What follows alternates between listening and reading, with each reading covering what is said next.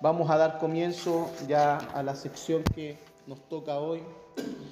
Eh, mientras hemos ido elaborando, hemos ido preparando todo lo que se, se desprende del estudio de, de estos versículos de Hebreos 10. Eh, se han hecho largos, se han hecho largos. Y me preguntaba yo hoy día cuando terminaba, decía yo, los hermanos tendrán la paciencia de seguir escuchando, porque se ha hecho largo, pero se sin duda, por lo menos para mí, ha sido de mucha edificación. Por eso en la clase anterior, hermanos, eh,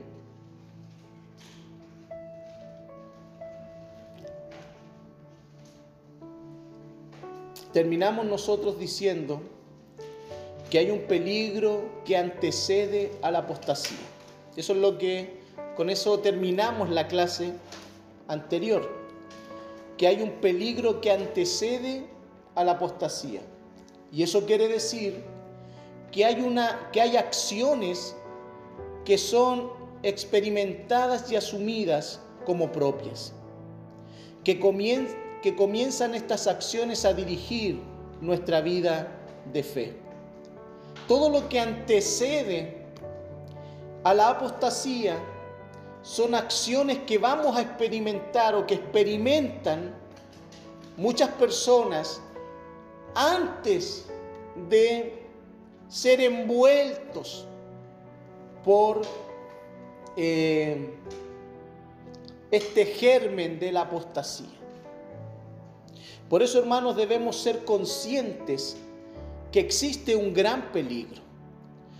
Cuando nosotros, hermanos, hablamos de apostasía, nosotros estamos hablando de un gran peligro. No estamos hablando de un término solamente, no estamos hablando de algo que va a ser útil para que conozcamos y sepamos su definición. No, hermanos, no es simplemente eso nosotros estamos hablando e introduciéndonos ante un peligro existente, un gran peligro que se llama apostasía. Yo quisiera ejemplificar esto, ¿ya? Y lo anoté y espero que más o menos usted me pueda y podamos juntos eh, entender esto, ¿ya? Eh, yo no soy muy bueno para el dibujo, pero espero que me ayude. ¿Ya? No sé qué será eso. ¿Ah? ¿El auto los pica El auto los pica piedra, ¿no es cierto? ¿Ya? Y en este lugar, ¿ya? Eso, un signo para. Pero voy a tratar de hacer esto al revés. No sé si se alcanza a entender. ¿Ah? ¿Qué pasó ahí? No paró. ¿Ya? Vamos a ver. Déjeme hacerle las preguntas de rigor. Eso es más o menos la, la tónica, ¿no es cierto? ¿Ya?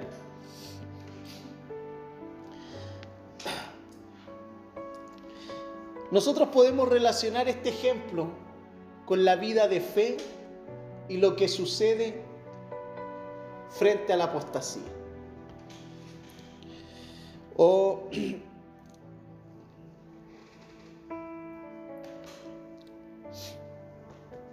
¿Por qué este auto terminó así? ¿Ya? Vamos a notar. ¿No es cierto? La hermana dice, no, no respetó el signo, ¿no es cierto? ¿Ya? ¿Qué más piensa usted? ¿Por qué este auto, que en esta posición estaba así, pero después terminó así? ¿Por qué? Porque hubo un accidente, ya, un accidente. Y hablando por teléfono y Ya estamos ocupando, bueno, la imaginación está bien. ¿ah? Habló por teléfono, ya. No consideró el disco. No consideró el disco. Es lo mismo que no respetó el siglo. Ah, bueno, sí.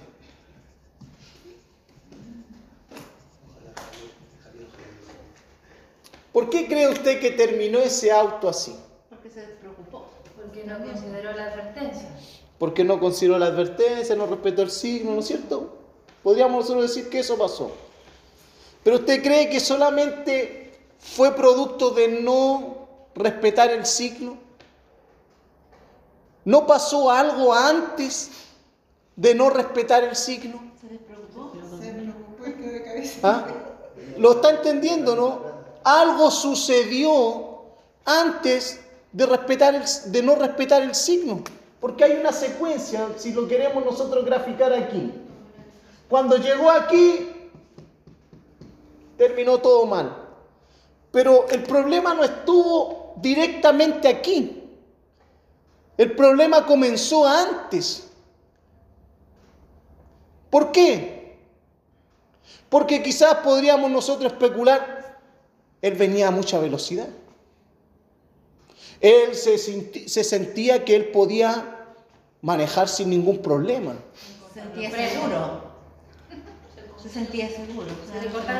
La hermana Gabriela dice, no tenía temor a lo que le pudiese pasar. Hay algo antes de, dígame hermana Gabriela. Ya, dice que no tenía temor si seguía avanzando ante el disco pare. El asunto es que yo quiero que podamos nosotros entender que nosotros tenemos aquí una advertencia, ¿no es cierto?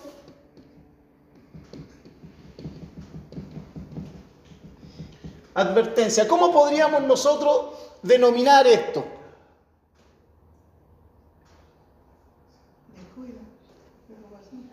No, pero esto, así, en una, una consecuencia, un resultado, ¿no es cierto?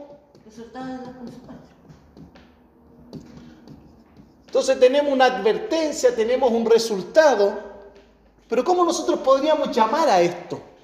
Que es antes de. ¿Mm? No, porque la advertencia es el disco, esa es la advertencia. Mucho antes de que llegue la advertencia. ¿Mm?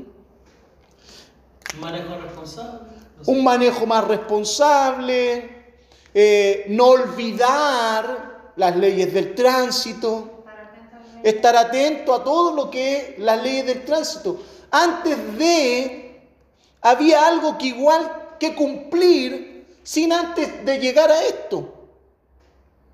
Porque si el conductor hubiese respetado desde el inicio y no hubiese olvidado las reglas de la conducción, aunque él llegue a la advertencia, no hubiese terminado así. El problema no es la advertencia, a eso yo quiero llegar. El problema no es la advertencia, nosotros no podemos decir, ah, porque llegó a la advertencia y no la respetó, provocó eso. No, esto sucedió antes de.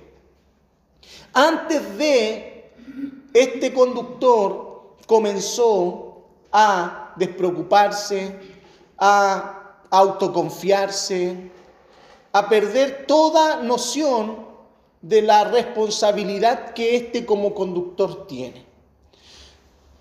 Si nosotros relacionamos este ejemplo, hermanos, con la vida de la fe, antes del pecado de apartarse o menospreciar a Cristo, hay sucesos que son con antelación, que van ocurriendo producto del descuido. Porque hoy día nosotros hemos estado viendo a través de la carta que una advertencia. Y sabemos que toda advertencia nos puede llegar si nosotros la infringimos aún. Resultado. Ese resultado puede ser positivo, O puedo- positivo o negativo. ¿Ah? Ese resultado, adelante, ese resultado puede ser negativo o positivo.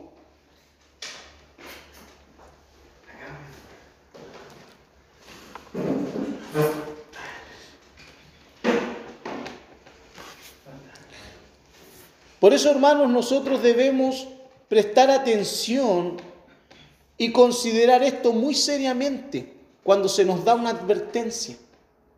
Porque la advertencia es parte del conocimiento que este conductor, él ya debía saberlo. Él hubiese evitado todo resultado si él desde el momento que se subió al auto no hubiese olvidado nunca las leyes o las condiciones de la conducción.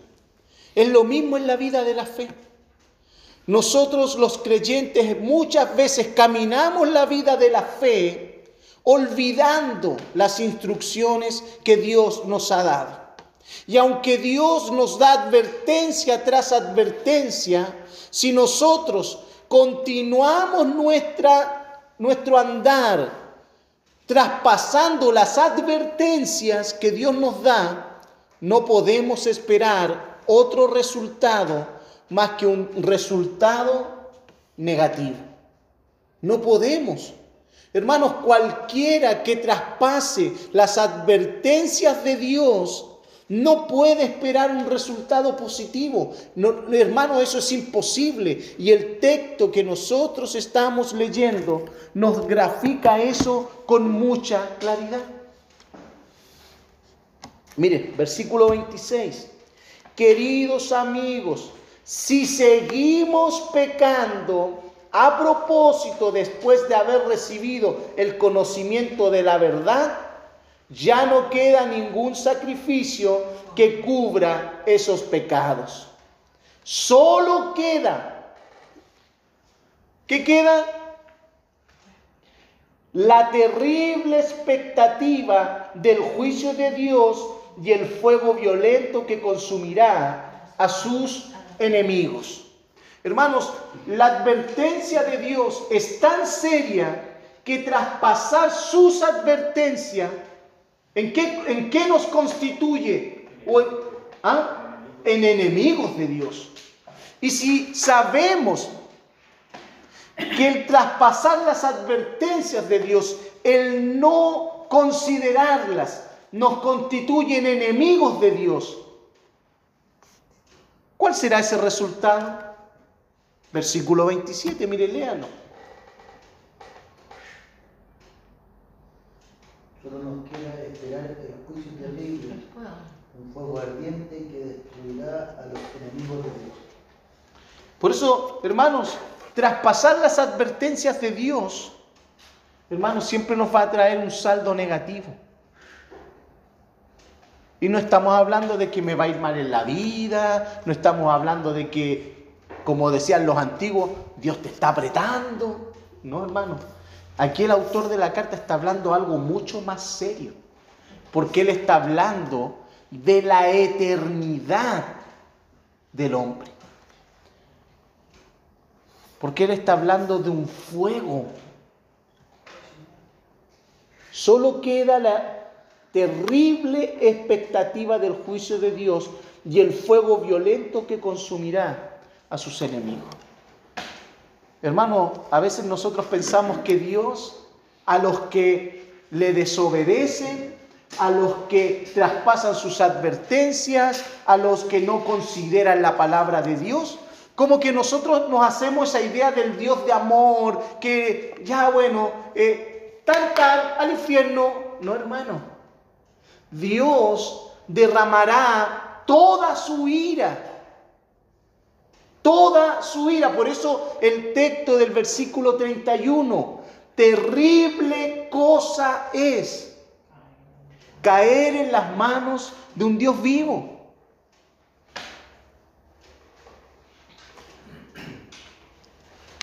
Por eso el autor dice, no escaparemos. Eh, perdón, el autor dice, ¿Cómo escaparemos si descuidamos una salvación tan grande? ¿Se acuerdan que en la clase anterior hablamos de que el, escritor le está hablando a, diferentes personas? ¿Se acuerdan que yo les mostré eso? Pero hermanos, cuando la carta se leía, no se leía por separado, no se le decía a los hermanos, a ver hermano, ya, esta porción es para ustedes y ustedes salgan. Esta porción es para los de allá, ahora ustedes salgan y entren en esto. No, hermano, las cartas se leían a la congregación en general. Y como decíamos al inicio, cada cual tenía que recibir su porción que el Espíritu Santo redarguía sus vidas. Nosotros tenemos que exponernos a la palabra del Señor, porque todos necesitamos recibir la porción de la enseñanza de Dios y ser enseñados por el Espíritu Santo, redarguidos, corregidos y exhortados por el Espíritu del Señor, por el Espíritu de su palabra. Porque alguien podría tomar esto y decir, bueno, es que esto es para los apóstatas, y considerarnos como que aquí no hay ningún apóstata. Entonces, ¿para qué vamos a hablar de esto? No, hermanos, esto fue leído en una iglesia a creyentes verdaderos y a creyentes incrédulos. Pero todos debieron oír la carta. Por eso el autor dice, ¿cómo escaparemos si descuidamos una salvación tan grande? Ahí en los capítulos 3 y 4 nos dice que el peligro está no entrar al reposo de Dios, lo cual equivale a perdernos eternamente. Eso es lo que el autor nos está diciendo, hermano. Si lo que el autor nos está diciendo, hermano, es serio. Es muy serio. El capítulo 6 nos habla el gran peligro es llegar a ser quemados junto a los incrédulos. Ahí en el versículo 6. Y hermanos, aquí en el capítulo 10 el peligro no puede ser descrito de una forma más horrenda, donde la conclusión y la moraleja es ten mucho cuidado, mucho cuidado hermanos. Eso es lo que el escritor de la carta quiere que entendamos, que debemos tener mucho cuidado. Por eso el apóstol Pablo supo decirle a Timoteo nada más ni nada menos que a Timoteo, ahí en su primera carta de Timoteo, en el capítulo 4,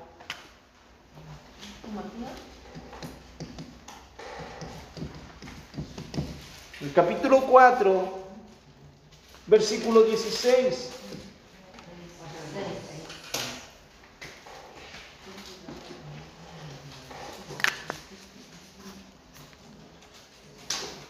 Pablo le dijo a Timoteo, ten cuidado de ti mismo y de la doctrina, persiste en ella, pues haciendo esto te salvarás a ti mismo y a los que te oyen. Esa es la versión Reina Valera. ¿Qué dice la versión, la nueva traducción viviente? Ten mucho cuidado de cómo vives y de lo que enseñas. Mantente firme en lo que es correcto por el bien de tu, de, por el bien de tu propia salvación y la de quienes te oyen. ¿Qué es lo que está diciéndole Pablo? Ten mucho cuidado de cómo vives. Hermano, ¿sabe qué? Nosotros le hemos quitado tanto peso a la palabra del Señor, le hemos quitado tanta relevancia a la palabra de Dios, que no consideramos que Dios exige y demanda y espera de nosotros que vivamos, que tengamos una vida ¿Lo puede leer de nuevo, hermano, por favor? Ten mucho cuidado de cómo vives y de lo que enseñas. Mantente firme en lo que es correcto por el bien de tu propia salvación y la de quienes te oyen.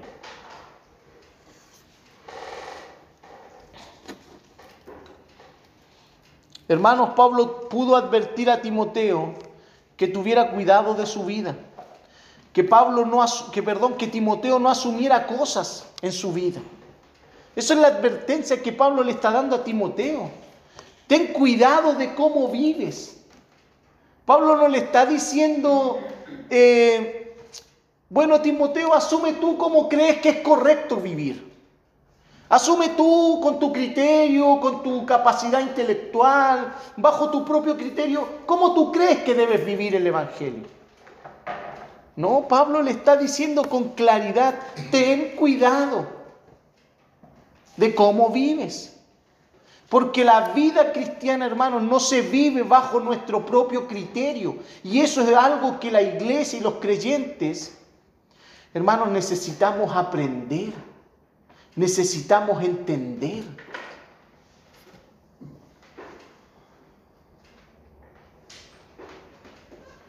Hermanos, ¿sabe cuando una iglesia, sabe cuando el Evangelio realmente va a provocar un avivamiento, un despertar dentro de la iglesia? Cuando la iglesia quiera vivir la palabra. Cuando la iglesia asuma y diga, si Dios nos dice esto, es esto. Y no tergiversar la palabra a mi propia conveniencia, que es lo que vamos a ver un poquito más adelante. Por eso la iglesia no vive un avivamiento, no vive un despertar. ¿Saben lo que vive la iglesia? Emocionalidad. Y que está únicamente y exclusivamente sustentado en personas que han dicho que un gran avivamiento es porque se juntan en un estadio, todos cantan, todos lloran, uy, sintieron algo rico y piensan que es la presencia de Dios. Pero termina eso y sus vidas siguen siendo las mismas. Hermano, eso no es avivamiento. Ese no es un avivamiento. Eso es un engaño, es un es un blufear de Satanás a la iglesia. Satanás blufea con nosotros, nos engaña, pensando que eso es un avivamiento. Y hermanos, aunque usted no lo crea, muchas iglesias alrededor del mundo buscan eso, pensando que eso es un gran poder y un gran avivamiento. hermanos, no es así. No lo es. Por eso la enseñanza y el aprendizaje de la palabra, hermanos, no es algo sencillo para, que, para aquellos que lo hacen y también para Dios mismo. Porque Él es el que tiene que obrar en la vida de aquellos que están oyendo la palabra. Pero como dice la carta a los filipenses, Dios pone el querer como el hacer. Hermanos, Dios está tan dispuesto, está continuamente lo que hoy Dios está haciendo a través de su enseñanza es lo que hizo recién el hermano Alejandro. ¿Qué hizo para que esto se mantuviese encendido? Echó otro palito, ¿no es cierto? ¿Sabe lo que hace Dios día a día en nuestra vida? Nos predica y nos enseña la palabra. El problema es que nosotros podemos de alguna manera recibir eso, pero si yo muevo esta palanquita afuera o para adentro, no sé, lo voy a ahogar. Y el palo no sirvió de nada. De nada. Y hay muchos creyentes que se sientan aquí, que se sientan en el templo y que están recibiendo el querer de Dios, el querer de Dios. Pero no sucede nada. No sucede nada. Usted ve las mismas vidas, las mismas vidas. Y pasan los años, los años y ve las mismas vidas. Porque ese palito que estamos nosotros ejemplificando está allí, pero está apagado. No se encendió.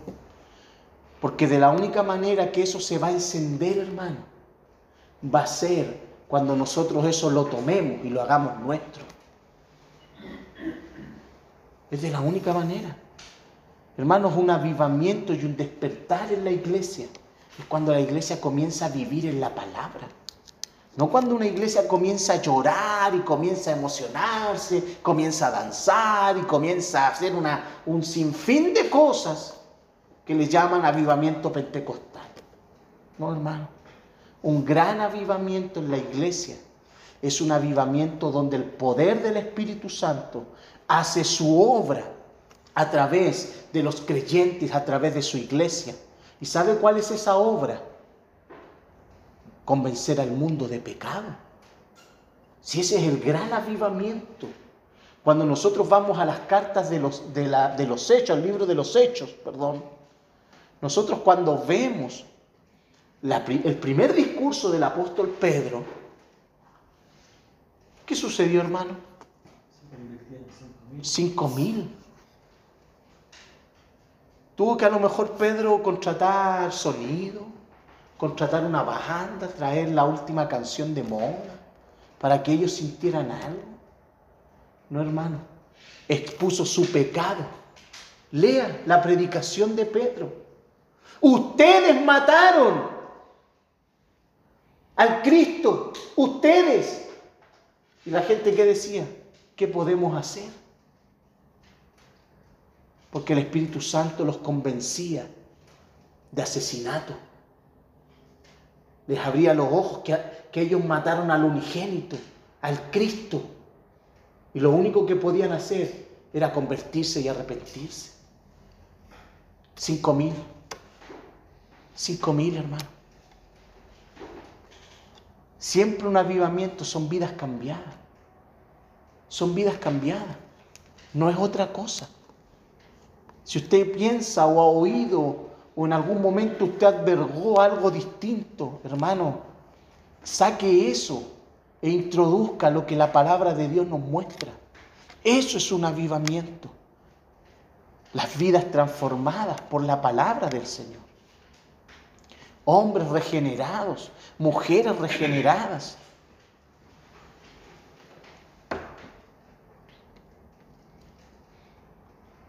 Por eso Pablo le dice a Timoteo que él no debe asumir cosas, que no se comportara o que él no participara de asuntos que no son un beneficio para su vida, ni para la vida de los que lo oyen.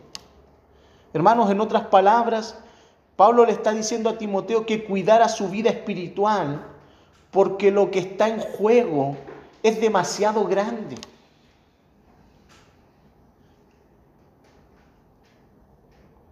Y a la vez le dice, Timoteo, tú tienes el cuidado de otras almas. No solo le está diciendo por él mismo, Pablo le está diciendo a Timoteo, no solo por ti te lo digo, te lo digo por el cuidado de otras almas.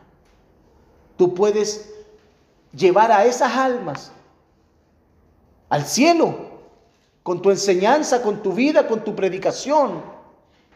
O puedes llevar a todas esas almas al infierno producto de tu vida y tu inconsecuencia en la predicación, por tergiversar la palabra. Los que hemos estado en los varones y hemos estado estudiando Timoteo, ¿qué hacían los falsos maestros? Tergiversaban la palabra la tergiversaban para su propio beneficio.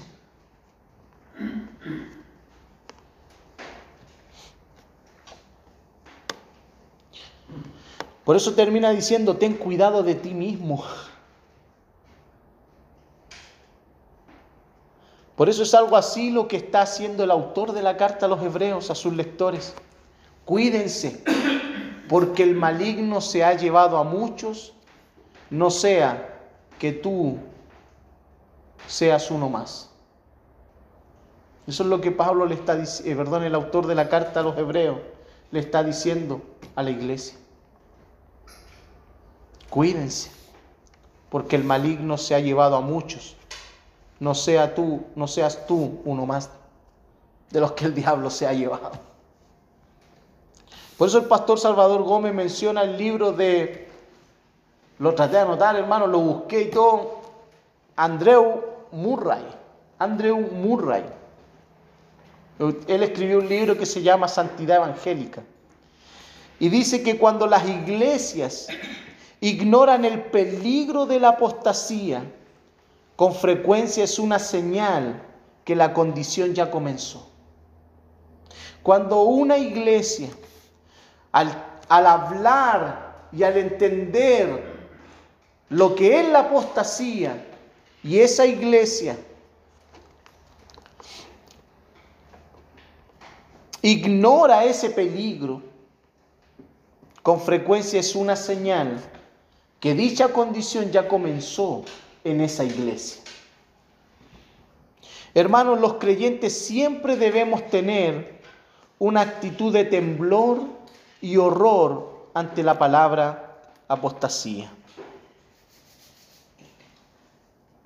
Porque como hemos visto a lo largo de la serie de estudios de la carta a los hebreos, cuando se han mencionado las advertencias de la apostasía, el escritor de la carta, si hay algo que quiere dejar muy en claro, es que es un peligro, que está continuamente acechando. La apostasía es un peligro que está continuamente acechando, hermano. Por eso no pensemos nunca que estamos exentos de tal peligro. Recordemos que la peor caída del apóstol Pedro, del apóstol Pedro, fue cuando él estaba más dispuesto a dar su vida por Cristo. Y allí mismo cayó. Cuando usted lee los evangelios, usted ve a Pedro, pero si mi vida daré por ti. Y el le dice, antes que el gallo cante, me negarás tres veces. Cuando Pedro se sentía más seguro, allí mismo cayó. Mire hermanos, leamos los versículos nuevamente, 26 y 27. Queridos amigos, si seguimos pecando a propósito, después de haber recibido el conocimiento de la verdad, ya no queda ningún sacrificio que cubra esos pecados. Solo queda la terrible expectativa del juicio de Dios y el fuego violento que consumirá a sus enemigos. Hermanos, cuando leemos el texto, pareciera que el autor no está hablando de cualquier pecado, ya que hay un sentido en que todo pecado es voluntario. Porque si pecáramos voluntariamente, todo pecado es voluntario.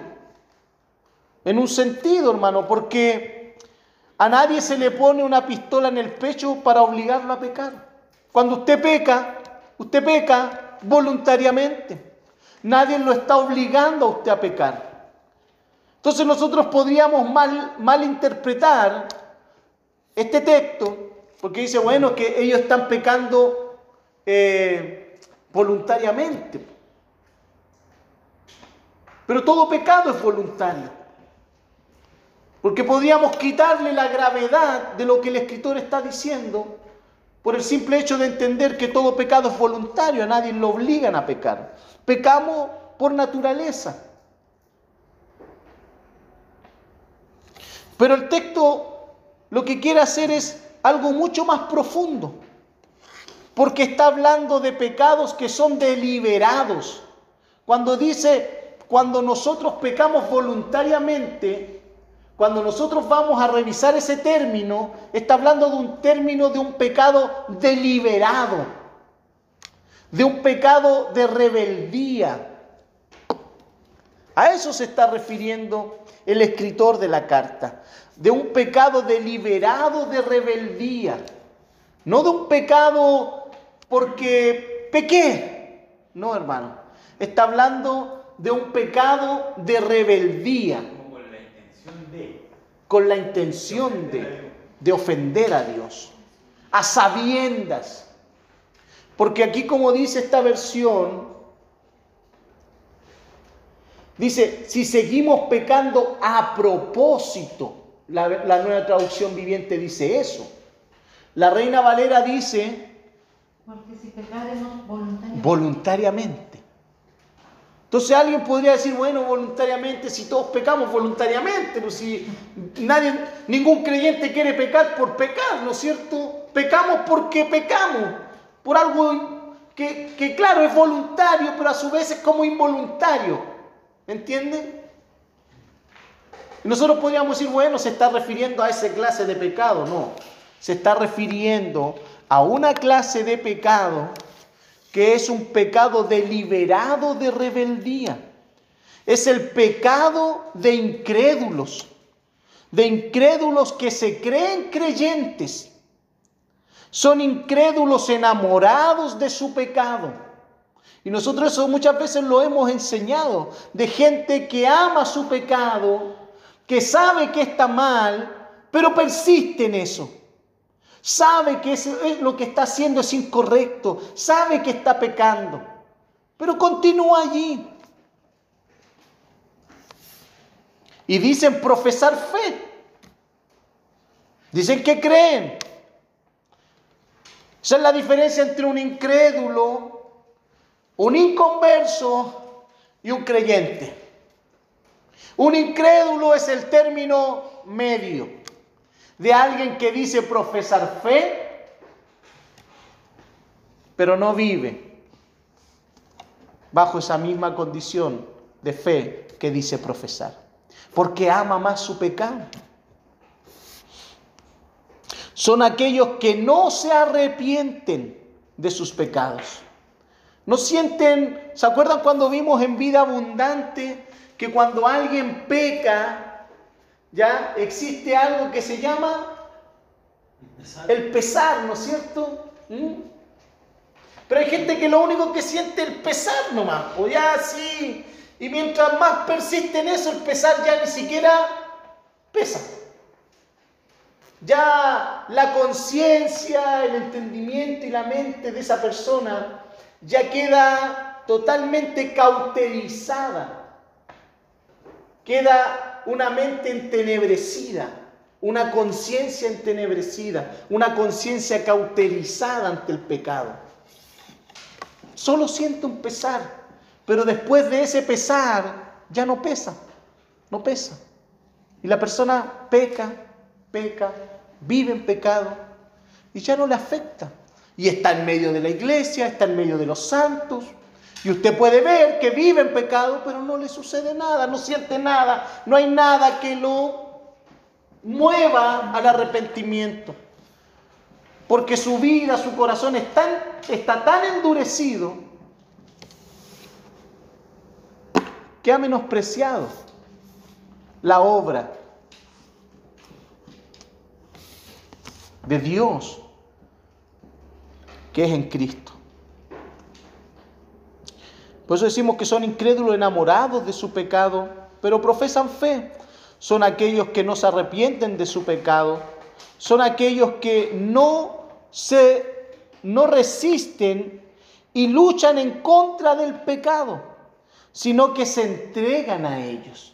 Por eso nosotros tenemos que aprender a notar una gran diferencia. Por eso nosotros pecamos. ¿Porque alguien de aquí no peca? ¿Para qué? Para pa qué pasa, ¿Qué, ¿Qué, está haciendo aquí, qué está haciendo aquí dentro de nosotros, ¿no es cierto? Aquí la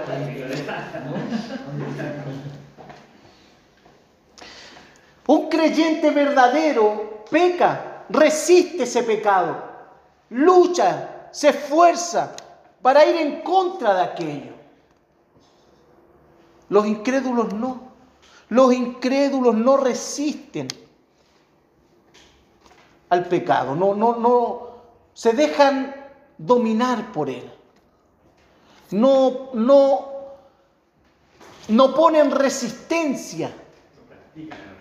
Es que lo practican, lo viven, pero que no tienen conciencia del, del, pecado. Porque están entenebrecidos, están en oscuridad. Es más fuerte el pecado pero es que están tan en oscuridad, están tan en oscuridad, que creen que están en la luz porque están en medio de los santos. Si ese es el punto, que estos incrédulos no están afuera, están adentro.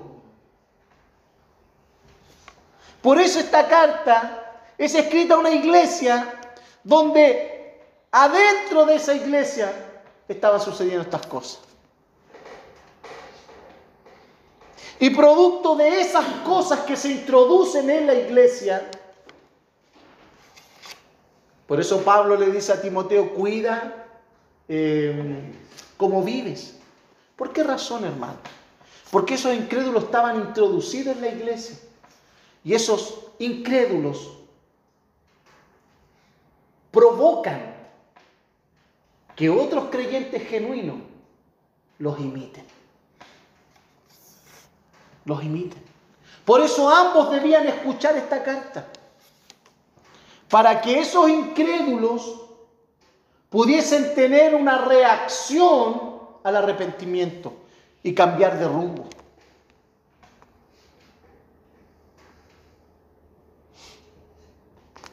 Pero para que también los verdaderos creyentes tuviesen cuidado y pudiesen observar la vida que no deben seguir o el camino que no deben seguir. Por eso es un peligro. Por eso, hermano, cuando una iglesia apostata, hermano, estamos ahí en lugar peligroso. Y vamos a ir viendo los grados de la apostasía. Por eso, como decíamos al inicio, no podemos nosotros sentir que eso no está allí presente como un peligro en nuestra vida, porque ese peligro es un peligro latente. Está allí siempre, hermano. Allí siempre.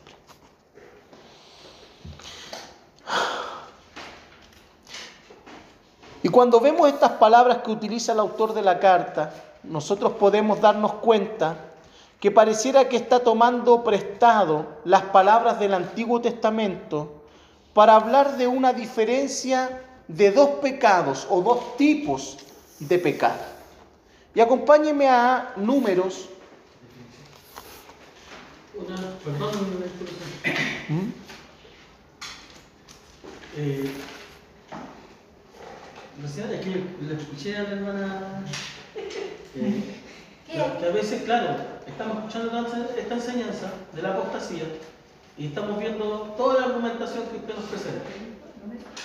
Pero si tuviéramos que tener un concepto, para que lo entiendan las hermanas, un concepto de la palabra apostasía. ¿Qué es lo Porque estamos escuchando, pero la hermana, mientras uno no sale de esa duda en la casa, está constantemente haciéndose la pregunta. Claro, ¿a qué pueden, eh, o un sinónimo de la palabra apostasía? apostasía? Para que se le sea más fácil comprender todo lo que estamos. Es como. Es que prácticamente, no sé si lo puedo decirlo, pero prácticamente todo lo que hemos dicho Claro, es, sí. es el sinónimo de la apostasía, digamos, todo lo que tiene que ver que va en contra de Dios. Todo lo que tiene que ver en contra de Dios y su palabra. Y su palabra. Por eso, vamos a ver más adelante, Es como un ateo. es que no, porque un ateo, un ateo Entonces como un abandono. Lo hizo- lo Por eso, pero es que nosotros, nosotros tenemos conceptos muy Sabemos equivocados. Es que por eso, es que para allá vamos. po. Es que para allá vamos. Es que nosotros, lo que dice la hermana, lo que dice la hermana, dice, es como una rebelión. Y nosotros consideramos que la gente que no quiere creer se rebela contra Dios. ¿No es cierto? Pero la, la rebelión viene y se produce cuando usted está dentro de. Ahí recién usted se revela. Cuando está fuera de, no es rebelión. No sé si me explico. La rebelión no está cuando usted está fuera. Usted está fuera, ¿cómo se va a rebelar? ¿Cómo va a ser una rebelión en contra de? La rebelión es cuando usted está dentro, Usted se revela contra. Por eso explicaba yo que este grado de apostasía es una rebelión. Se revela, es una rebeldía, porque está dentro. Por eso yo explicaba, no es lo mismo que un...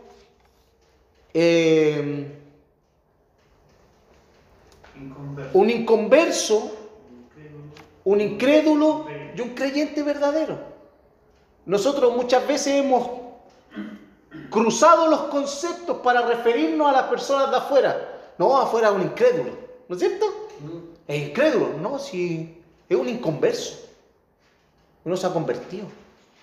El incrédulo cree que se convirtió, pero no está convertido y participa y se mueve en torno como que si fuese un convertido, pero ama su pecado, ama su vida, no está dispuesto a renunciar al mundo. Eso es un incrédulo. Nosotros hemos, hemos cruzado los conceptos, por eso nos cuesta entender cuando se nos habla de la incredulidad. Porque claro, estamos nosotros en nuestra mente pensando en el de afuera, no por mano. Estamos, estamos viéndolo mal. Porque cuando hablamos de incredulidad, estamos hablando de gente que está dentro. La incredulidad se produce dentro. Por eso es, la, es un camino a la apostasía.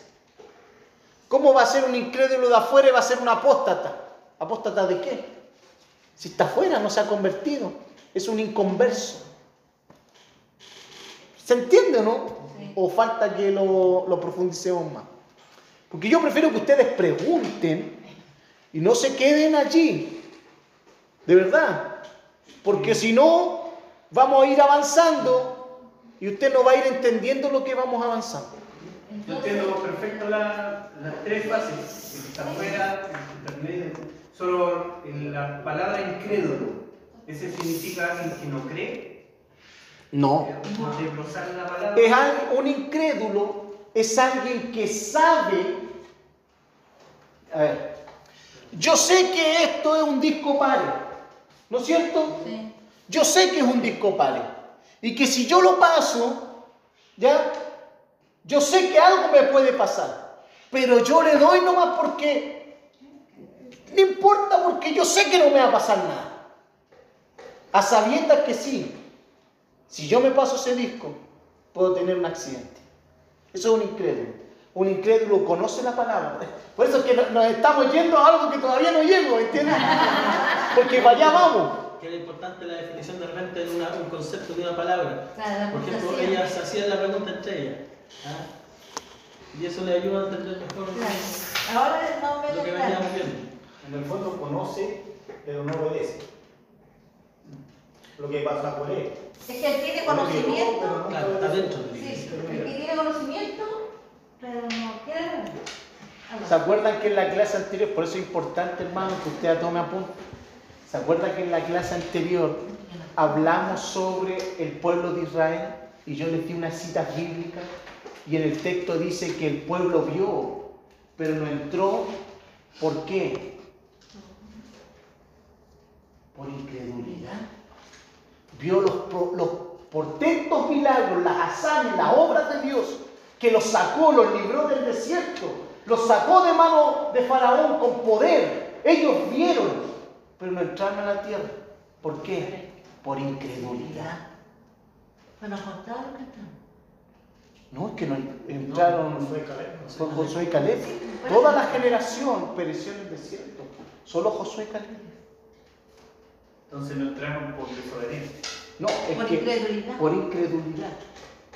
Porque la desobediencia ya es... Eh, eh, a ver. Hermano, usted tiene que caminar para allá, ¿no? Que yo quiero ir para allá. ¿Me entiende? La incredulidad es cuando alguien ve la obra de Dios, el poder de Dios, ellos vieron la columna de fuego, ellos vieron que Dios les enviaba maná, pero al otro día estaban reclamando, ¿y qué nos va a dar pan? Ellos estaban viendo Pero eran incrédulos. ¿Nos irá a dar pan Dios hoy día de nuevo? ¿no? ¿Nos irá a cubrir con la nube de nuevo? Eran incrédulos. ¿Eran incrédulos a qué? A lo que Dios ya les había dicho que Él iba a hacer.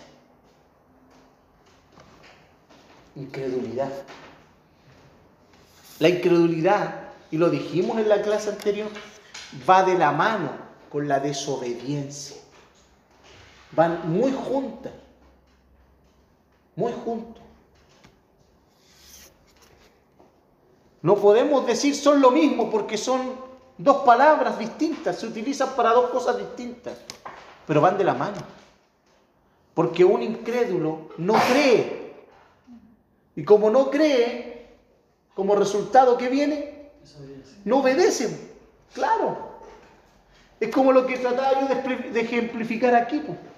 Aquí algo sucedió y hubo un resultado. La incredulidad siempre tendrá como resultado la desobediencia. En esas flechita que puso antes del disco Mario está la incredulidad. Y la desobediencia se lleva a cabo cuando se traspasa el disco Mario. Es que él se sabía las leyes, pero no las cumplió. Es que para allá vamos. ¿Por qué el incrédulo? ¿Por qué el incrédulo? Porque el incrédulo conoce, ha oído, sabe. Por eso, miren, es que prestemos atención a lo que leímos, hermano. Miren, es que es importante, porque miren, por eso cuando uno, yo comienzo esto, hermano, usted dice, oye, que la, la se larga para, dar en las clases. Es que, hermano, yo voy paso a paso, porque eso pasa, miren.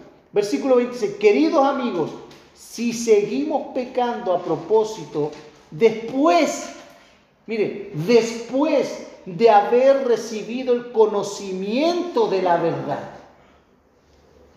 Eso nos explica la incredulidad. Era gente que había recibido el conocimiento. Es gente que sabe y que tiene un conocimiento profundo, que es lo que vamos a ver. No es un conocimiento simple, es un conocimiento profundo. Y esa clase de conocimiento profundo en la vida de esas personas, aún así son incrédulos y se perderán. Hermanos, el conocimiento no nos garantiza nada. Nada.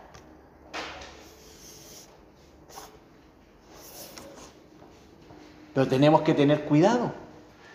Porque alguien puede decir, ah, si entonces el conocimiento no garantiza nada, no aprendamos nada. No, hermano. Es que el conocimiento no garantiza nada si nosotros no aplicamos lo que estamos aprendiendo. Mire.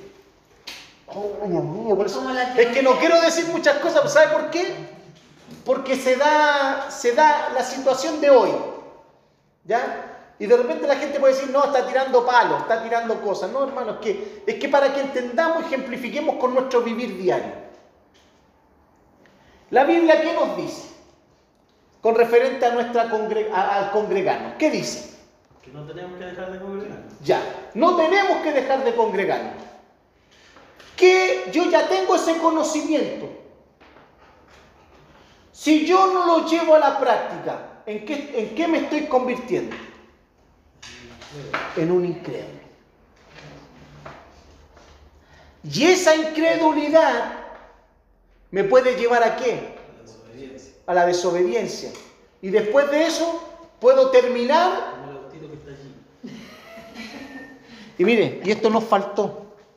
¿Sabe cómo nosotros podemos definir esto, no? Muerte. Apóstata.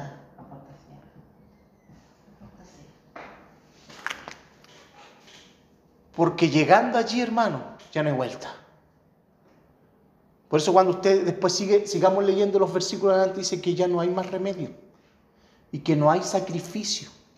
Dios no va a suplir otro sacrificio. Porque cuando un, un apóstata rechaza el único sacrificio provisto por Dios, Dios no va a proveerle otro. Él ya lo rechazó. Y como, vemos más adelante, dice que ese rechazo equivale a qué? a pisotear, a menospreciar la sangre de Cristo. Si hermano, la apostasía es seria. Y la apostasía está a la vuelta de la esquina. Porque como vamos a ver ahora, ¿ya? Los hermanos, es que ustedes están más capacitados, están más, ya más adelantados, están haciendo preguntas más adelantadas. ¿Ya? Pero para que terminemos la idea, ¿alguien, ¿alguien entiende lo que es el conocimiento bíblico? Hermanos, alguien que no lo aplica, que no lo hace, se convierte en un incrédulo. Está, está caminando hacia la incredulidad. Está caminando. Está caminando hacia la incredulidad. Es como tener la teoría, pero no. No la práctica. ¿Mm? Pero es peor. Es peor que eso. Porque usted sabe, por decir, yo le hago una pregunta seria. Cuando nosotros leemos esto, ¿quién nos habla? El Espíritu Santo. Dios, Dios. Dios, ¿no es cierto? Si hoy día nos congregamos a estudiar esto, ¿a qué nos congregamos? A escuchar a Dios. ¿Usted tiene duda de que este es el mejor lugar donde usted debe estar? ¿Ah? ¿No le cabe duda a usted? Como no le cabe duda, ¿a dónde está? Aquí. ¿Qué pasa con los que no están?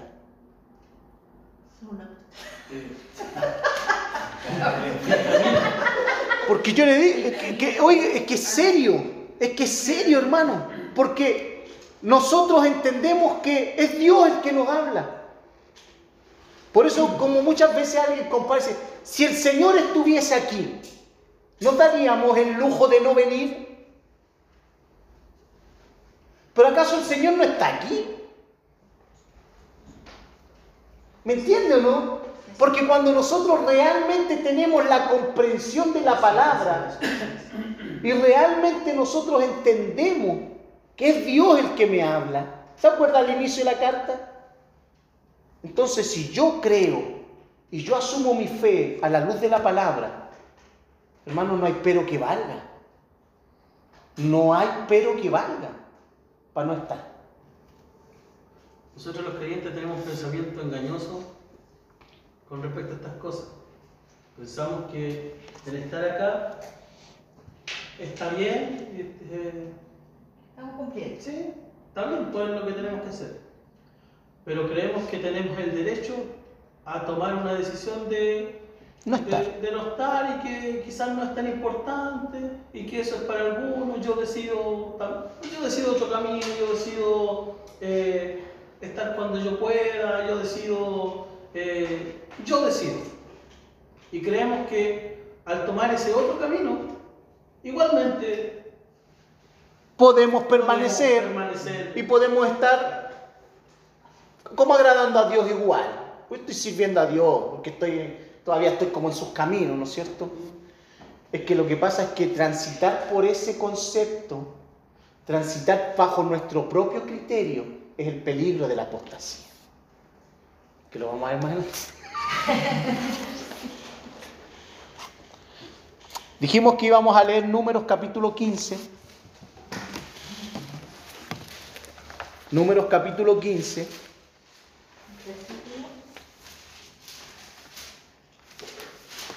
¿Y sabe por qué estas cosas a nosotros muchas veces nos incomodan?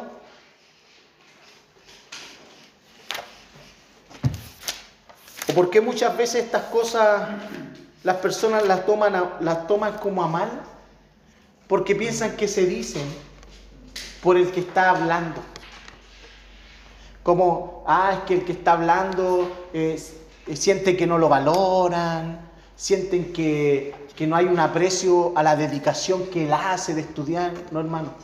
Que aunque si eso no nos mueve, ¿ah? Porque eso es amor a la labor de alguien. Pero quitémosle eso, porque hay algo que es mucho más elevado, es mucho más importante, que es Dios. Por eso lo que, lo que dice el autor de la carta es algo que debe ser tomado con seriedad. Pero sigamos, el autor de la carta está tomando prestado ya este ejemplo del Antiguo Testamento para hablarnos de una diferencia de dos tipos de pecados. Versículo, capítulo 15, versículo 30 y, eh, perdón, 27. Del versículo 27 al 31. Nú- números capítulo 15, versículo 27 al 31. Dice, si un individuo comete un pecado involuntariamente, la persona culpable llevará una cabra de un año como ofrenda por el pecado. El sacerdote la sacrificará para purificar a la persona culpable ante el Señor y la persona será perdonada. Ahí estamos viendo un pecado. ¿Cuál es el pecado? Involuntario, ¿no es cierto? Pero ¿se acuerdan lo que hablábamos delante? Todo pecado es involuntario, porque nadie nos, nos pone una pistola en el pecho para pecar. Pero ¿cuál era el concepto que estaba ocupando el autor?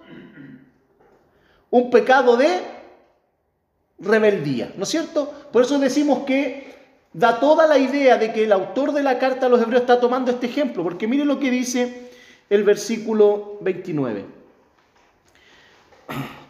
Estas mismas instrucciones se aplican tanto a israelitas de nacimiento como a extranjeros que viven entre ustedes.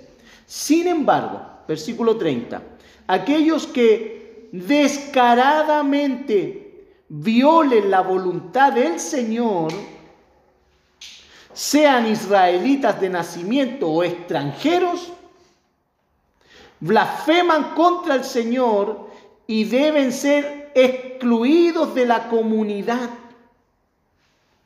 puesto que trataron la palabra del Señor con desdén y desobedecieron su mandato de manera deliberada. Deben ser completamente excluidos y sufrirán el castigo por su pecado. La versión Reina Valera es más fuerte. Sí. La versión Reina Valera dice que es- estos deben, ¿qué dice? Cortadas Ser cortados y su iniquidad caerá sobre ellos. y su iniquidad caerá sobre.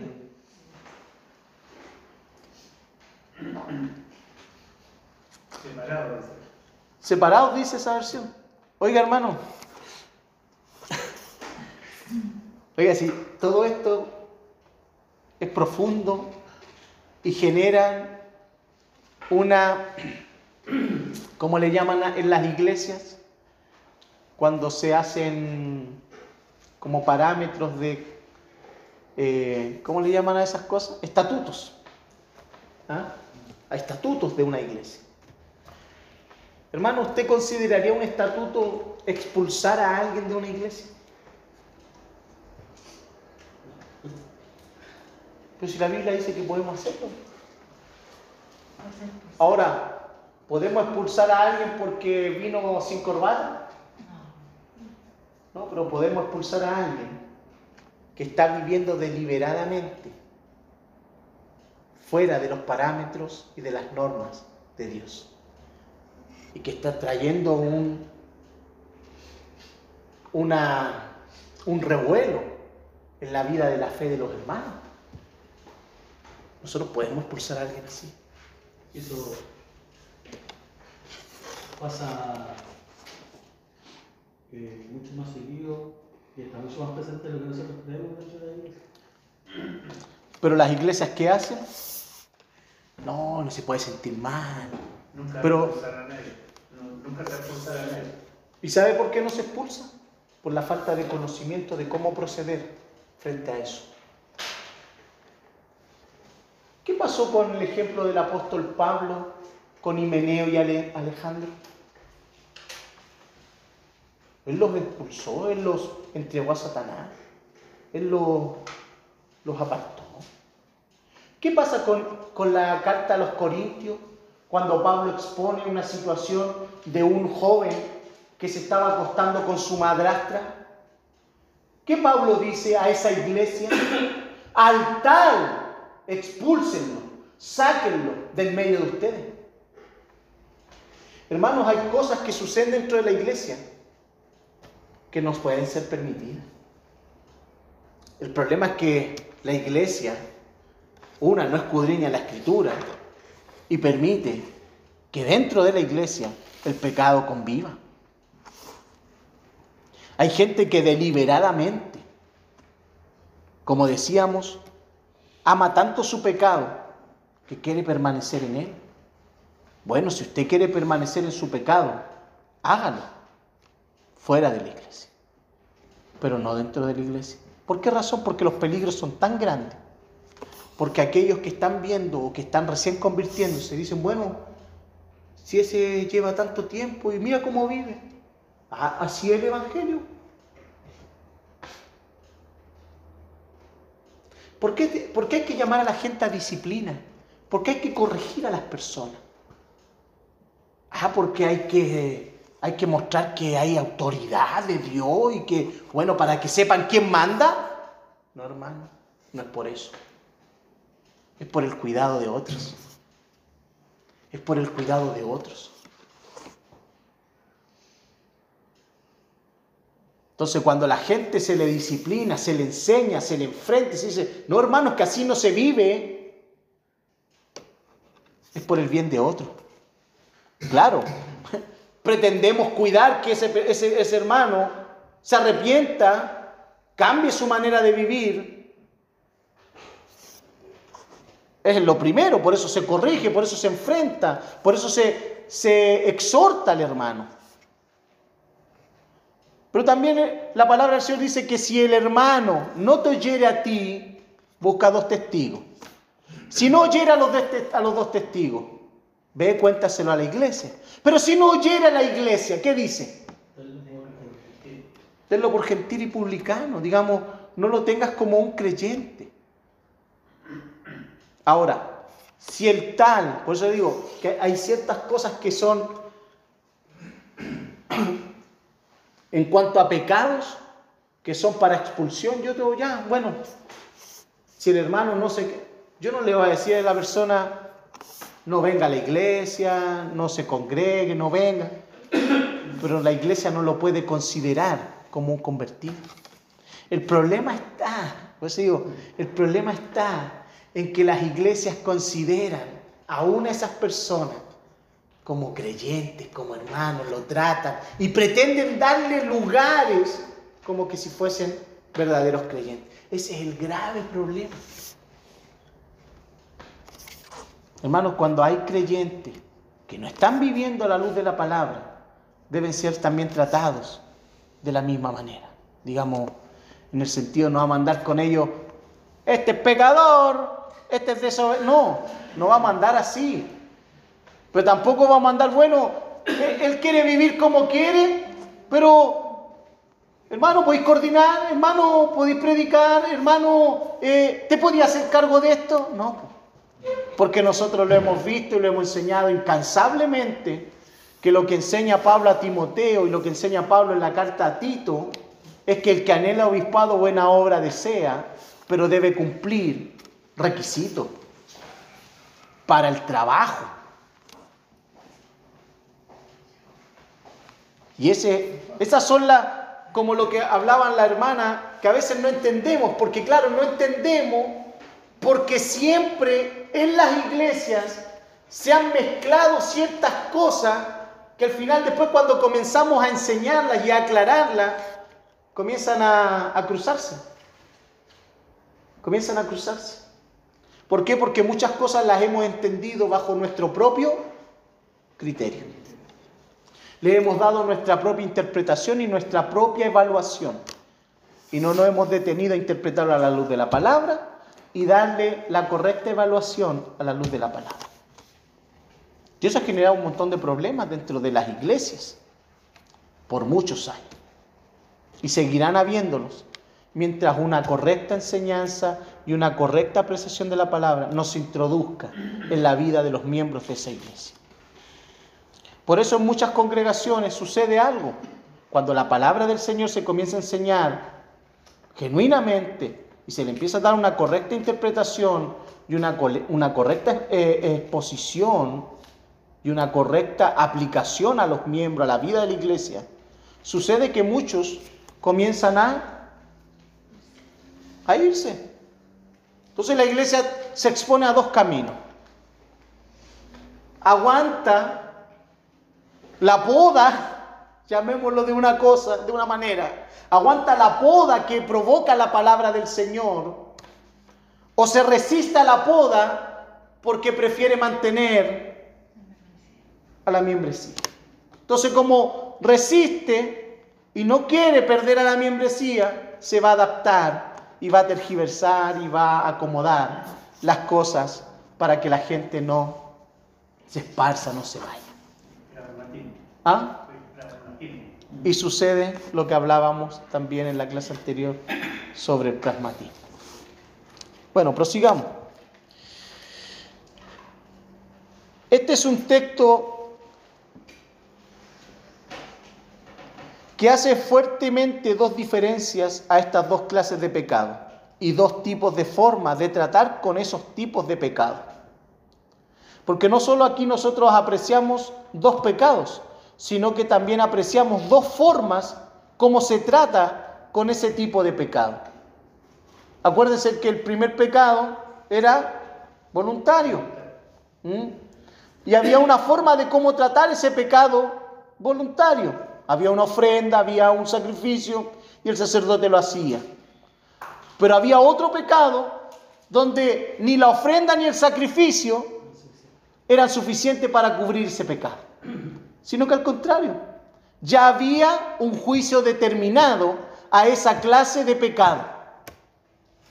Por eso el escritor de la carta está haciendo exactamente lo mismo, está exponiéndole a estos judíos, conocedores de la ley. Por eso es muy probable que el autor está trayendo esta comparación ante los judíos que son muy conocedores de la ley y les está planteando esta naturaleza pecaminosa en la que han caído estos apóstatas que está hablando Hebreos. Han caído en una actitud de menosprecio de Dios y de su palabra.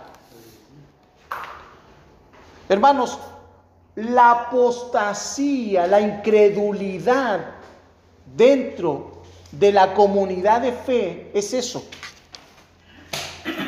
un menosprecio de Dios y de su palabra. Eso es. Me, preguntaron una definición, eso es. Un menosprecio de Dios y de su palabra. Menosprecian a Dios y su palabra. Por eso, hermanos, nosotros no, ni siquiera debiéramos titubear, ni siquiera debiéramos tener un cargo de conciencia cuando vemos a otros creyentes que manifiestan una fe sincera y están en lugares equivocados. Al decirle, tú debes salir de ahí. Tú no debieses estar allí. Nosotros no siquiera debiéramos titubear en eso. Ahora, si la persona no quiere salir de allí, ya es otra cosa. Estamos viendo que esa persona está siendo consumida por el engaño y va transitando derechito a la apostasía. Porque como dijo en una oportunidad el pastor Juan Manuel Vaz, dijo, nosotros no solo podemos culpar a los que predican mal la palabra y hacerlos a ellos responsables del error de muchos creyentes que están engañados. No, todo creyente que tenga esto es responsable de su fe, es responsable de su vida, porque todo creyente tiene la responsabilidad de escudriñar la palabra. No está siendo engañado involuntariamente, está siendo engañado a propósito. ¿Por qué? Porque ese creyente no escudriña la palabra del Señor. No son como los de Berea. Que cuando el apóstol Pablo les predicaba a esos hermanos, ¿qué hacían? Amén, Pablo. El apóstol Pablo les enseñaba una revelación de Dios, una doctrina, una enseñanza que venía de parte del Señor. ¿Y qué hacían ellos? Pescaban la, ley, la Torá, y empezaban. Amén, Pablo.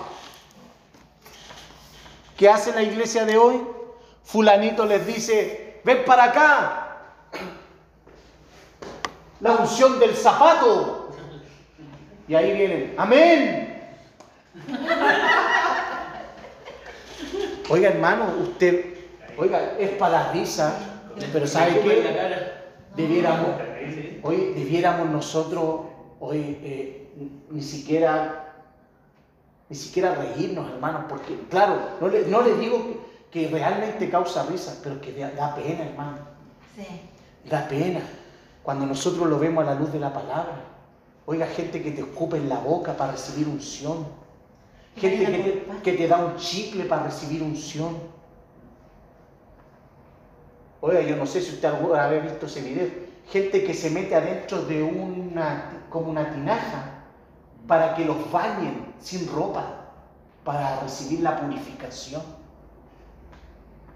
No sé, hermano, digamos, el engaño. No puedo poner la zapatilla.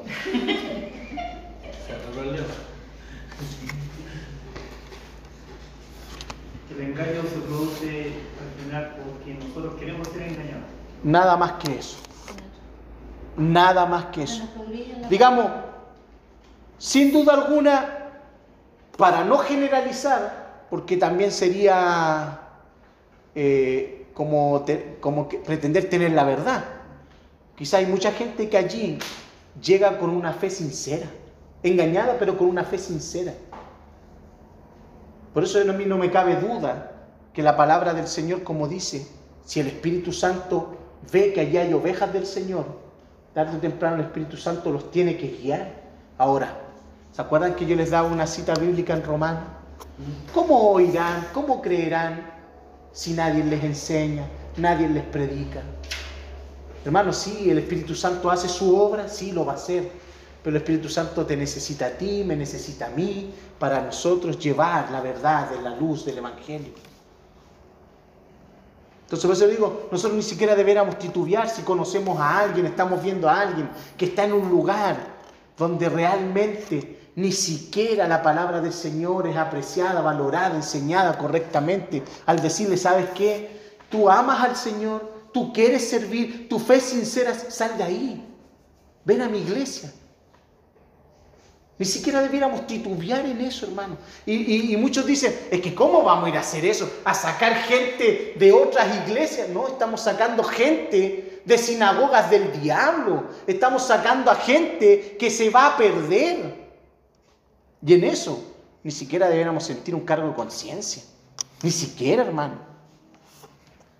Pero sí, si vamos a sacar a alguien de otra iglesia, que sea porque hay una fe genuina, hay una fe sincera, no por querer traer gente para número. Porque si va a traer problemas, deje esos problemitas allá. No sé si me entiende. Si nosotros vemos que hay gente que realmente manifiesta una fe de verdad, este- esta persona realmente se nota que quiere amar al Señor, que quiere conocer al Señor. A veces a mí me ha pasado, hay gente que se acerca a mí y me habla, gente que, que son de otras congregaciones.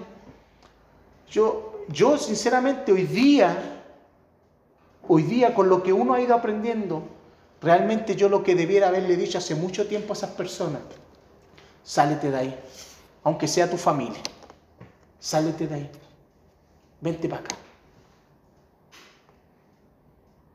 Claro, uno les dice de alguna manera, busca en el Señor, busca que Él te dirija, busca una iglesia bíblica, una iglesia que te enseñe. Claro, como que uno le deja, como que tome la decisión a libertad, cuando realmente hay que decirle directamente, tú estás en un lugar equivocado. Y confrontarlo si realmente su fe es genuina. Porque si si su fe es genuina y realmente quiere vivir para Cristo, y realmente quiere agradar y vivir para la gloria de Dios, y si esa persona se da cuenta que no está en el lugar correcto, entonces toma la decisión correcta. Y debemos nosotros empujar a esa gente a eso. Pero con verdad. Yo muchas veces he escuchado, no, ¿cómo vamos a ir a sacar gente de otras iglesias? No, hermanos, que de repente hay gente que realmente tiene una fe genuina y que está en el lugar equivocado.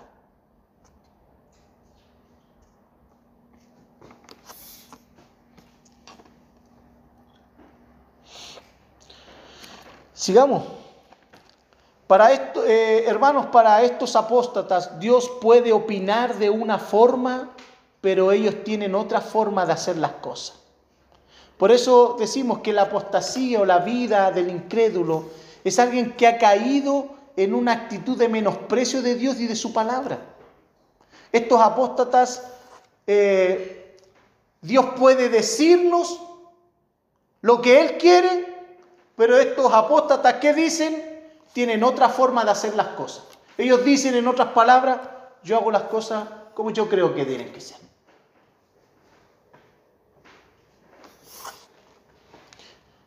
Lo que nosotros debemos notar, que estas personas a las que se está refiriendo el texto no tienen poco conocimiento de la verdad de Dios, sino que dice el texto que tienen un conocimiento profundo, que va más allá de un conocimiento superficial del Evangelio.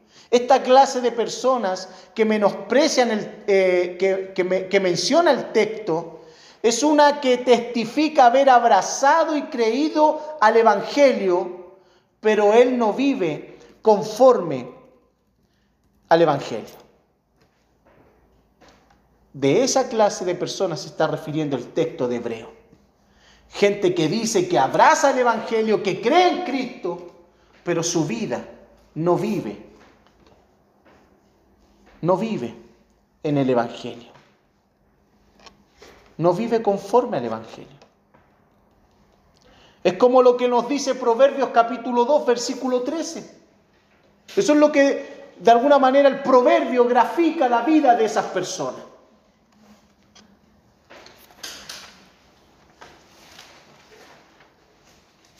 Proverbio capítulo 2, versículo 13.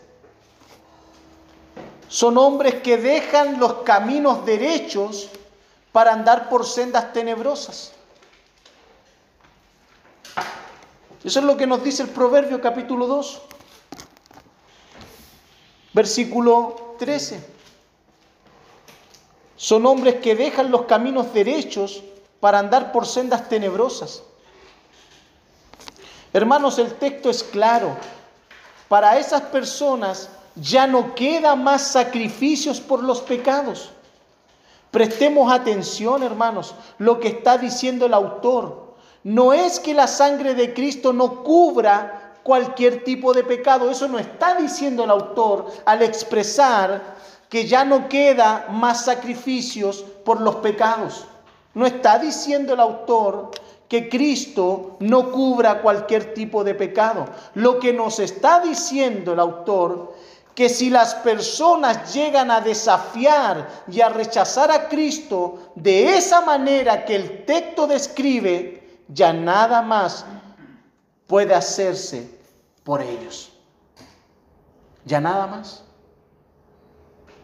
El texto es bastante claro al decirnos que si pecamos deliberadamente, si pecamos con rebeldía, si pecamos después de haber recibido el conocimiento de la verdad, cuando nosotros queremos permanecer y vivir una vida de pecado, aún conociendo la verdad y aún no apartándonos de ese pecado y permaneciendo y permaneciendo en ese pecado, ya no hay sacrificio que pueda salvar a esa clase de persona. No lo hay.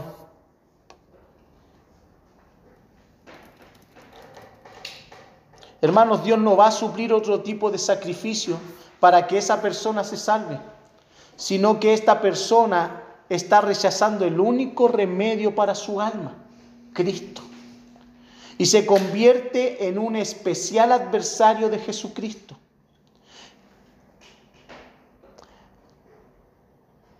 Que en lugar de nuevos sacrificios, esas personas lo único que pueden esperar es una horrenda expectación de juicio y de hervor de fuego que va a devorar, que los va a devorar, que va a devorar a los adversarios del Señor.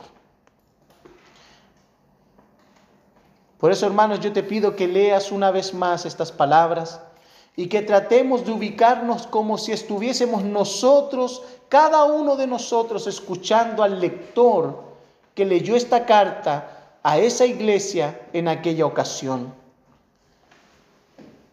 Versículo 27 sino una horrenda expectación de juicio y de hervor de fuego que ha de devorar a los adversarios. Hermanos, es la única expectativa que puede esperar alguien que rechaza a Jesucristo.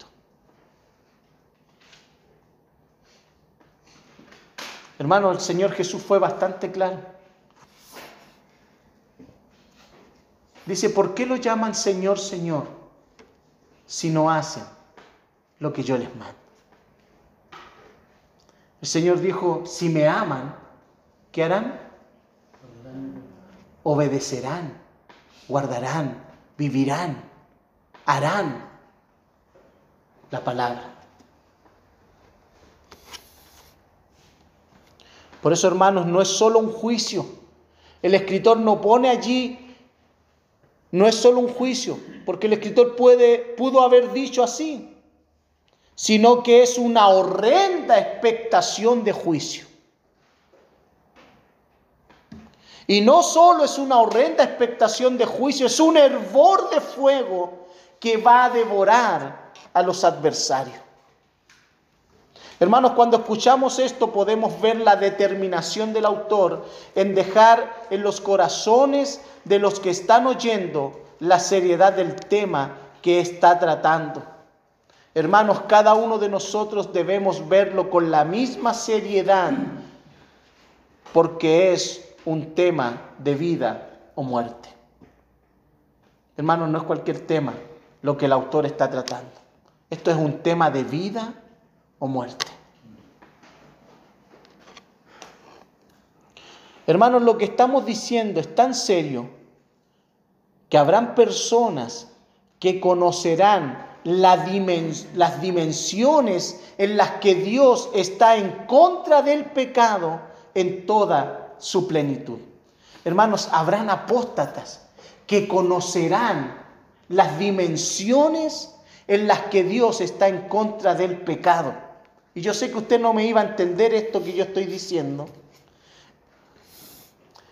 Y puse lo siguiente. Y sin duda alguna, yo creo que ninguno de nosotros quisiera estar allí para ver la ira de Dios en contra del pecado y sus adversarios. Porque eso es lo que experimentarán los incrédulos. La ira de Dios en contra del pecado. Por eso la palabra de Dios y el mismo Señor Jesús lo, lo ejemplificó al pueblo de Israel. Dijo que el juicio será más, tolerable para Sodoma y Gomorra que para ustedes. Hermanos, el juicio que experimentarán los incrédulos no se compara al juicio que experimentarán los inconversos. No se compara. Por eso dice que horrenda cosa es caer en las manos de un Dios vivo. ¿Se acuerda que cuando empezamos viendo esto yo le preguntaba, ¿en quién usted piensa cuando leímos esto? Y muchos dijeron, bueno, en los de afuera. Muchos decían, bueno, en los que no han creído. No, hermano. Es horrenda cosa para los que tienen un conocimiento profundo de la verdad y sus vidas no viven en base a ese conocimiento. Se convierten en incrédulos que apostatan de esa fe que dicen profesar. Por eso el camino a la apostasía es un peligro que está latente, continuamente. No afuera, hermanos, es acá adentro. Por eso nosotros al escuchar la palabra apostasía debemos temblar debemos tomarlo con seriedad. Hay muchos creyentes que esto lo toman con tanta liviandad que como vamos a ver en la otra clase, piensan que pueden darse licencia en su vida de fe. Piensan que pueden darse licencia a muchas cosas. Hay una frase que no sé dónde está, pero la escuchó y más vale no me era, no me conocido. Sale en la Biblia. Eh, sí sale, pero no sale así como... Eh, pero googleelo. Pero yo sé que no me acuerdo en dónde. Eh, hubiese sido mejor no haber experimentado aquello. ¿Sí? Me parece que lo dice Pedro, si no me equivoco. Me parece. Pero sale. Sale algo así, que tiene esa idea. No me recuerdo con, con exactitud cuál es la idea, la, la, la, la, expresión, pero hay una idea. Entonces se refiere como a esto mismo. A esto mismo. A esto mismo.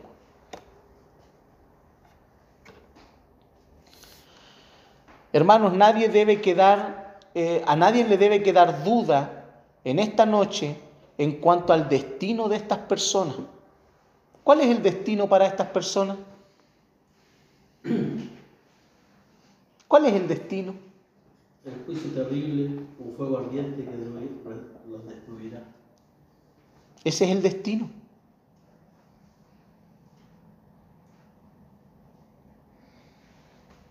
Y ciertamente es una condenación eterna. Lo que la Biblia nos enseña acerca del infierno es claro y es obvio. Es un fuego eterno que nunca se apagará.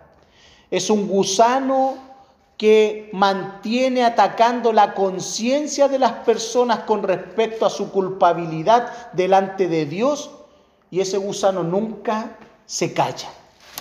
Por toda una eternidad te estará atormentando, atormentando tu culpabilidad o la culpabilidad de aquellos incrédulos. En segunda de Pedro 2.21 dice el ¿Ve? que mejor les hubiera sido no haber conocido el camino de la justicia y después de haberlo conocido volverse atrás del santo mandamiento que les fue dado. Pero le aconteció lo del verdadero proverbio, el perro vuelve a su vómito y la puerca eh, lavada a revolcarse en, el barro. Me acordaba que era Pedro, ¿eh? no estaba tan mal, ¿ven? Algo me acordaba, pero no me acordaba bien la idea. salió cuando vimos primero el capítulo 2. Cuando vimos el capítulo 2 de la apostasía.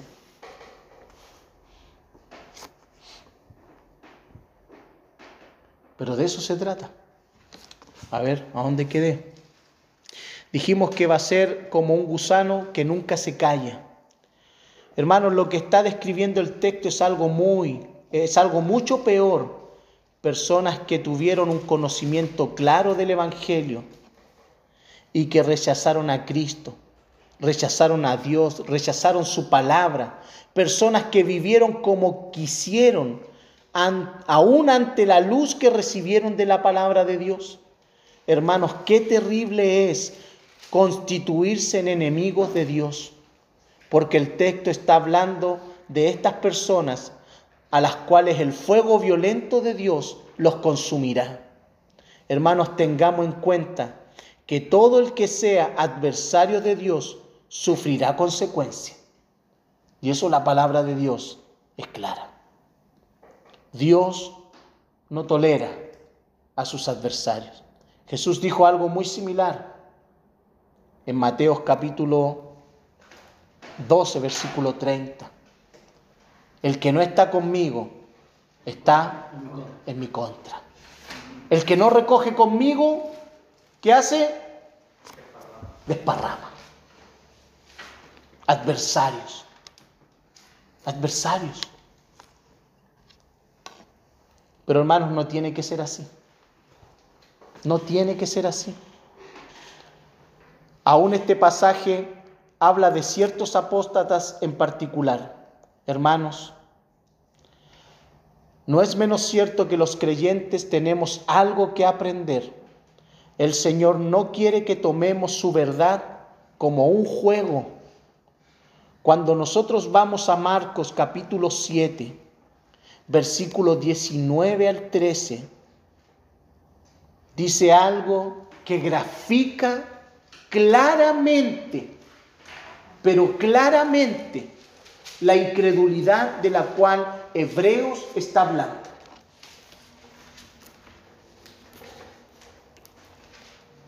Marcos, El Evangelio de Marcos. Capítulo 7.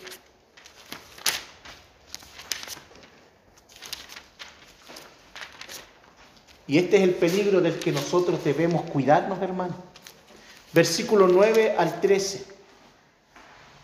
Entonces dijo, ¿quién dijo esto? El Señor Jesús. Ustedes esquivan hábilmente la ley de Dios para aferrarse a su propia tradición. Hermanos, miren, no voy a avanzar. Si nosotros tuviéramos que nosotros graficarlo hoy con nuestro vivir diario, ¿sabe lo que diría? Ustedes hábilmente, hábilmente esquivan lo que ya saben que deben hacer. Ustedes hábilmente esquivan el conocimiento que se les ha sido dado para no hacerlo. Eso, eso sería algo gráfico en nuestra, en nuestra comunidad, en nuestro medio, en nuestro entorno. Sabemos lo que tenemos que hacer, pero lo esquivamos, lo acomodamos. Queremos nosotros, bueno, pero es que, ¿qué tiene?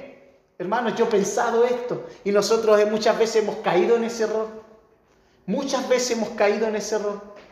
Nosotros muchas veces hemos dicho esto. Hoy la iglesia no tiene tiempo para nada. Lo hemos dicho. Yo lo he dicho. Lo he escuchado. Pero hermano, no tiene tiempo para nada. ¿En qué? A veces nosotros decimos, nosotros no tenemos tiempo para nada más, porque la iglesia está ocupada. ¿Está ocupada qué? ¿Dos horas? De 24 horas de un día que tenemos. Acomodamos cosas. Nos hacemos sentir como que estamos haciendo gran cosa cuando invertimos a veces dos horas. Cuando decimos que el Evangelio es nuestra vida.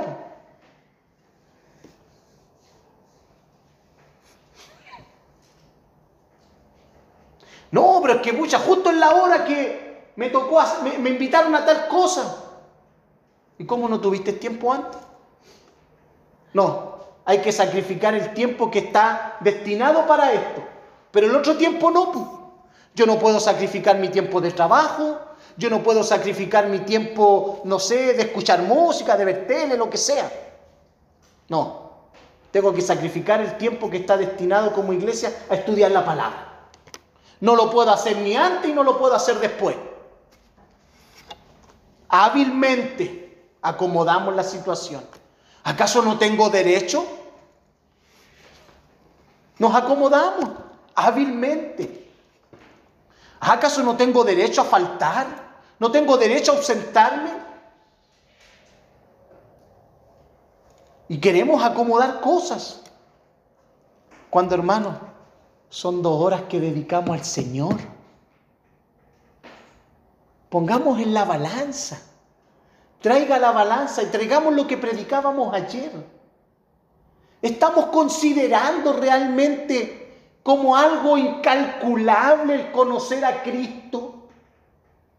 Es para nosotros realmente, hermano, algo incalculable, algo de tanto valor como lo era para el apóstol Pablo, el conocer al Señor. No, hermano, no nos mintamos, no nos engañemos, no es así. Porque nosotros no somos capaces de considerar como pérdida y como nada las cosas que nosotros queremos para nosotros, con tal de alcanzar a Cristo.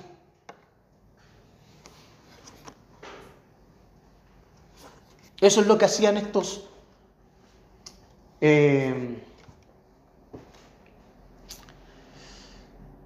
saduceos, fariseos. Y el Señor los confrontó. Mire, vamos a seguir leyendo. ¿Qué versículo era? El 9. ¿Vamos al 10? Por ¿Ah? Leí el 9, vamos al 10. Por ejemplo, Moisés les dio la siguiente ley de Dios. Honra a tu padre y a tu madre y cualquiera que hable irrespetuosamente de su padre o de su madre tendrá que morir. Esa fue la ley. Sin embargo, ustedes dicen que está bien que uno le diga a sus padres, lo siento, no puedo ayudarlos porque he jurado darle a Dios lo que le había dado a ustedes. De esta manera, ustedes permiten que la gente desatienda a sus, padres necesitados y entonces anulan la palabra de Dios para transmitir su propia tradición y este es solo un ejemplo entre muchos otros. ¿Qué estaban haciendo estos, estos, estos eh, fariseos, estos saduceos, estos religiosos? Anulaban la palabra de Dios y decían, bueno, mejor trae la platita para el templo. Omitían la ley de Dios. ¿Cuál era el mandato de Dios? Honrar al padre y la madre. Pero ellos pescaban el sustento, el dinero que ellos, como un mandamiento, como ley, que ellos sabían que tenían que dedicar ese dinero para el sustento de sus padres. Entonces ellos como armaron la tradición, decían, bueno, es que si yo no tengo para darle porque lo di al Señor, entonces no soy culpable de la ley.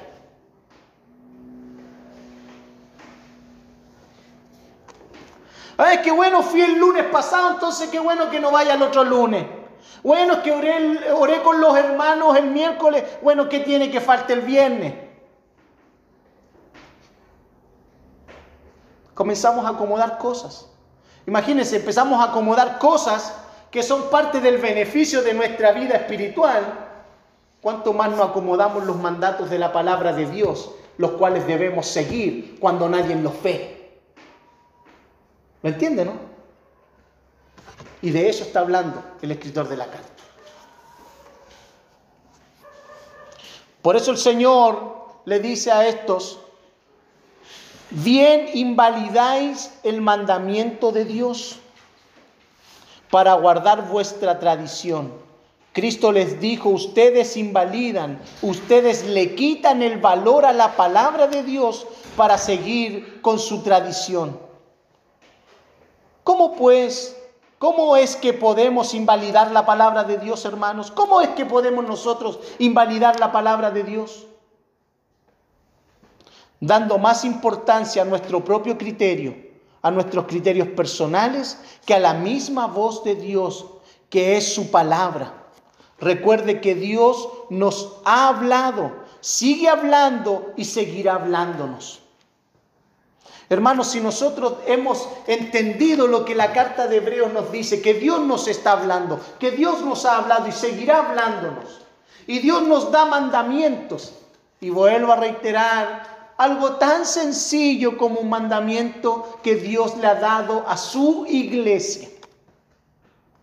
No dejen de congregarse. ¿Tenemos excusa para dejar de hacerlo? No. No tenemos, hermano. Aunque usted con su criterio y con su evaluación y la excusa y argumentos que usted haga, hermanos, ante el mandamiento de Dios no es válido. No lo es. No lo es. No podemos. Entonces cuando nosotros comenzamos a acomodar la situación, nosotros estamos invalidando la palabra de Dios. E invalidar la palabra de Dios nos hace ser incrédulos, nos hace ser desobedientes, nos expone al peligro de la apostasía. Y es duro escuchar esto, es duro. Nos gusta, hermano, nos gusta. No nos gusta. Porque como decíamos ayer en la predicación, para muchos esto suena exagerado. Suena como, ya se están poniendo muy exagerados, muy fanáticos, ¿no, hermanos? Que es la palabra. Por eso yo decía ayer, hermano, me horrorizo cada vez que estoy, cada vez introduciéndome más en la escritura, me horrorizo. Y me veo y me veo que necesito tanto alinearme más a la palabra. Cada vez más. Y la palabra de Dios lo único que quiere, que todos los que están aquí y todos los que faltan y todos los que están allá en la pantalla, hermanos, detrás de eso, nos alineemos a la palabra de Dios.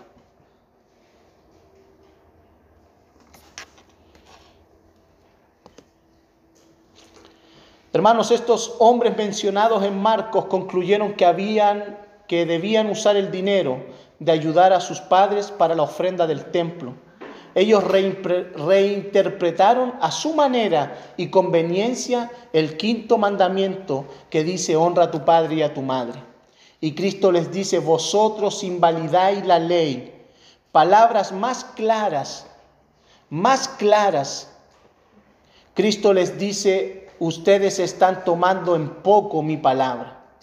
Hermanos, cuidémonos porque la apostasía comienza, perdón, la apostasía no comienza de la noche a la mañana. Comienza cuando comenzamos a acomodar la palabra de Dios a nuestra conveniencia. Comienza con un descuido aquí y con otro allá. Comienza cuando dejamos que la incredulidad conviva en nuestros corazones sin confrontación. Comienza cuando tú te alejas de la comunión eh, de tal manera que los demás creyentes no te pueden exhortar en contra de tu dureza de corazón. Comienza cuando crees que ya tienes suficiente como creyente y no te esfuerzas por avanzar hacia la madurez. Recuerda, mi hermano, que aún no hemos llegado a la meta. Nos falta mucho por recorrer. Comienza esa apostasía cuando comenzamos a dejar de vivir a la luz de todo lo que tú sabes que Dios ha dicho. Allí comienza la apostasía. Comienza cuando tú cambias tu primogenitura por un plato de lentejas. Cuidado, hermanos. Cuidado, hermanos. Allí estaban estos hermanos oyendo la carta leída y no ocurrió que se haya dicho a los buenos creyentes salgan, esto no es para ustedes. O a la inversa, salgan los malos creyentes para que escuchen los buenos creyentes lo que la carta dice. No, mi hermano, todos debían escuchar la palabra del Señor. Todos debemos en esta noche escuchar la palabra del Señor. Todos tenemos que escuchar esto, que tengamos cuidado, mucho cuidado. Amén. Hasta aquí vamos a llegar. Hermano, el peligro de la apostasía. Cuando yo escribía esto y escuchaba al pastor Salvador Gómez, a mí me llamó y me marcó lo que él dice. La apostasía comienza cuando dejamos de vivir a la luz de todo lo que sabemos que Dios ha dicho. Comienza cuando nosotros comenzamos a permitir un descuido aquí, otro descuido allá. Cuando dejamos que la incredulidad conviva en nuestros corazones sin la confrontación. Cuando los creyentes comienzan a alejarse de la comunión de otros creyentes. Hermanos, cuando eso comienza a suceder, esos creyentes están en un gran peligro, en un gran peligro.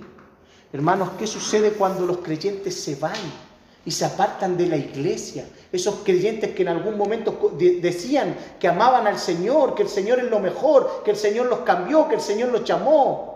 Y muchos de ellos hasta dijeron, el Señor nos tiene un propósito, el Señor nos tiene un ministerio, y hoy día no están, se alejan de la comunión de los hermanos porque evitan la confrontación, evitan que los corrijan, evitan que confronten su pecado, que confronten su inmadurez. Tal condición es un camino horrendo, camino hacia la apostasía. Por eso, hermano, termino con esto. Disculpe que me extienda tanto, pero ¿sabe? ¿Se acuerda cuando empecé yo hablando esto? ¿Se acuerda lo que yo dije? Que la evangelización es una de las obras más compasivas, pero el Evangelio debe ser compartido con verdad. Hermano, yo nunca me he opuesto a que uno les predique a aquellos que hoy día no están. Pero sí me he, pues, opuesto cuando se les trata de predicar sin verdad, porque lo único que provoca es dañarlos más y más. Es alejarlos. Es como, es como que en la barca que ellos van, usted le está haciendo esto. ¡Uh! Aléjate más. Cuando nosotros no los confrontamos con verdad. Ahora, usted los puede confrontar con verdad, con amor. Y si ellos no reaccionan, hermano, no siga insistiendo. No siga insistiendo. Porque no quieren oír. No quieren oír a Cristo. No es que no te quieran oír a ti. No es que no me quieran oír a mí. Es que no es que no quieran oír a una iglesia. Ellos están rechazando el único medio que Dios ha provisto para salvar sus almas. Y si rechazan ese medio, ya no hay otra expectativa para ellos más que una horrenda expectación de juicio y del hervor de fuego. Por eso es terrible. Por eso, hermanos, lo que dice Hebreo, como el, escritor lo expone, es que nosotros lo tomemos con tanta seriedad y con tanto temor, porque, hermanos, nosotros podemos admirarnos de mucha gente que uno observa que van en ese camino. Pero hermano, como dice Pablo, el que crea que está firme, cuide de no caer. Hermano, nosotros nunca lleguemos a pensar que quizás nunca nosotros lleguemos a ese lugar. Porque así como decíamos, Pedro cuando más firme creía que estaba, fue allí cuando cayó. Hermano, por eso temblemos a la palabra apostasía. Amén. ¿Tiene alguna duda? ¿Alguna pregunta? ¿Alguna sugerencia?